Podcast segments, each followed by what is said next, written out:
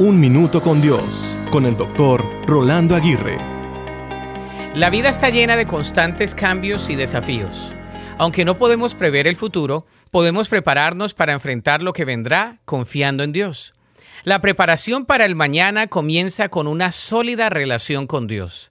Al dedicar el tiempo en oración y estudio de la palabra, nos fortalecemos espiritualmente y desarrollamos una fe inquebrantable. Esta fe nos permite enfrentar lo desconocido con confianza, sabiendo que Dios tiene un plan perfecto para nuestras vidas. De la misma manera, debemos cultivar una actitud de flexibilidad y humildad. La escritura nos enseña, el corazón del hombre piensa en su camino, mas Jehová endereza sus pasos. Aunque hagamos planes, debemos estar dispuestos para ajustarlos según la guía de Dios. Finalmente, prepararnos para el mañana implica confiar en la providencia de Dios. Confiemos en que Dios proveerá todo lo que necesitamos en cada situación que enfrentemos.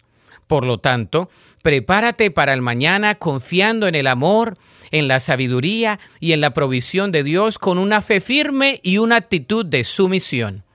Enfrentemos el futuro con valentía sabiendo que nuestro Padre Celestial está a cargo y tiene el mejor plan para nosotros. La Biblia dice en Filipenses 4:19, Mi Dios pues suplirá todo lo que os falta conforme a sus riquezas en gloria en Cristo Jesús. Para escuchar episodios anteriores, visita unminutocondios.org.